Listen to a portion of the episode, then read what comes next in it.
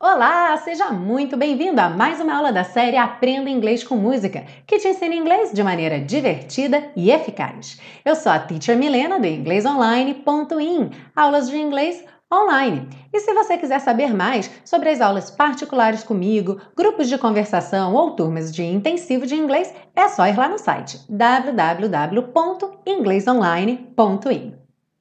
Hoje a gente segue para a segunda parte do estudo da canção It's Too Late, sugestão aí da Beatriz Martins, que é o estudo das estruturas do inglês. Bora aprender inglês com It's Too Late?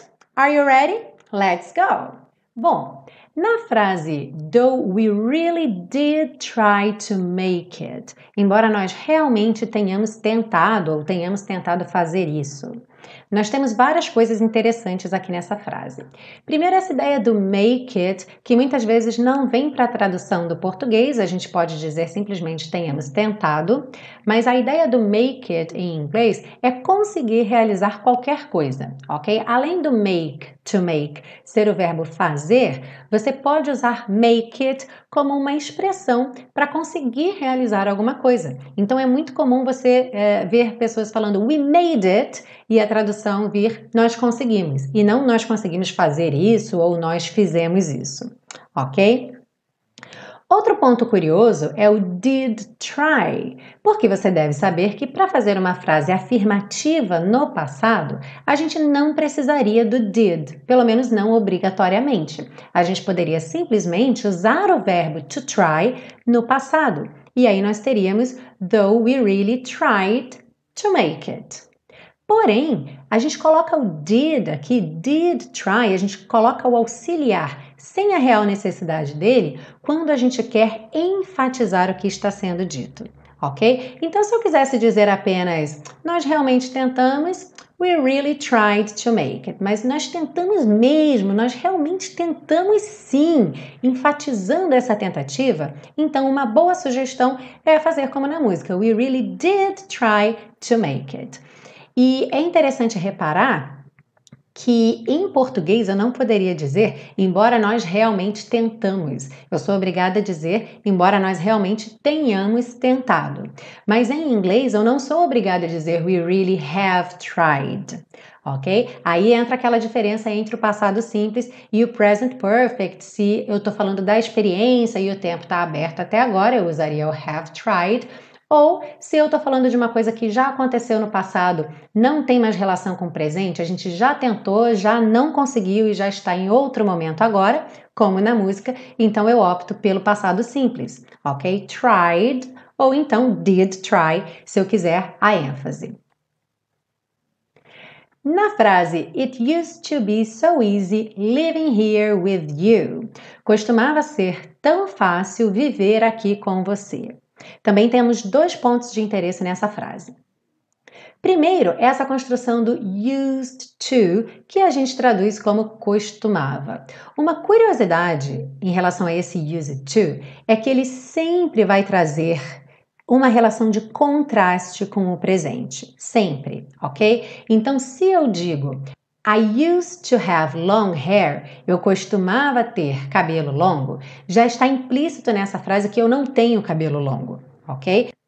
Da mesma forma, se eu não fumo hoje em dia, mas eu costumava fumar antigamente, simplesmente se eu falar I used to smoke, já está claro que eu não fumo agora, que esse era um hábito do passado que não acontece mais nesse momento ok?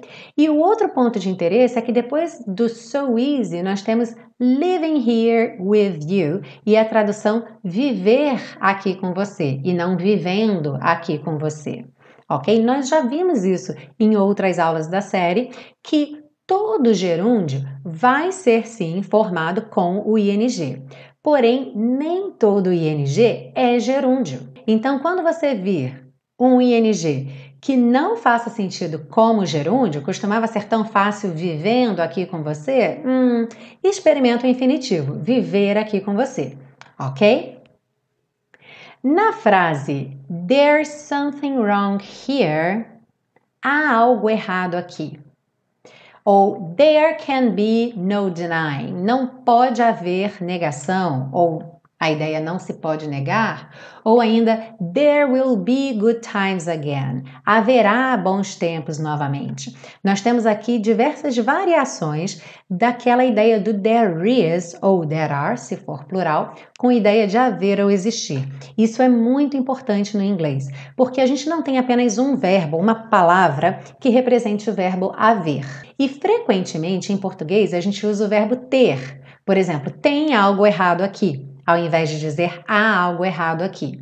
Mas é importante fazer a diferenciação entre esse ter, no sentido de possuir, eu tenho um carro, ou tem algo errado aqui. Que a gente não está falando de posse, não é alguém que possui algo errado aqui. E sim, estamos falando da existência de uma coisa errada aqui.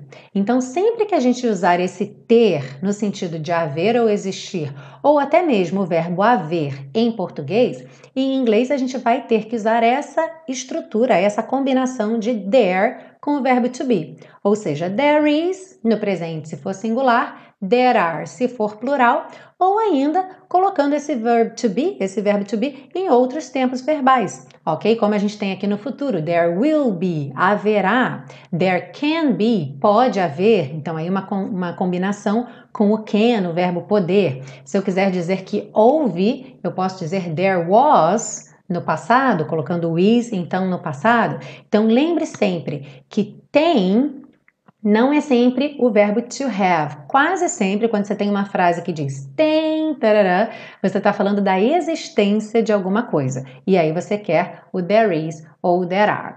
Para você usar o verbo to have, alguém tem que revar, ok? Então, I have, you have, they have. Se você não tem ninguém para revar, então vai ser there is ou there are, ou alguma outra variação do there com o verbo to be em qualquer tempo verbal. Alright? Bem, lembra que você pode e deve pegar o PDF com todas as anotações dessa aula. O link está aí na descrição da aula, junto com os links das playlists, onde você pode acessar essas músicas. Não esquece de se inscrever no canal se você não tiver inscrito ainda, ok? Bom, a gente se vê na parte 3 com as dicas de pronúncia. See you then! Bye bye!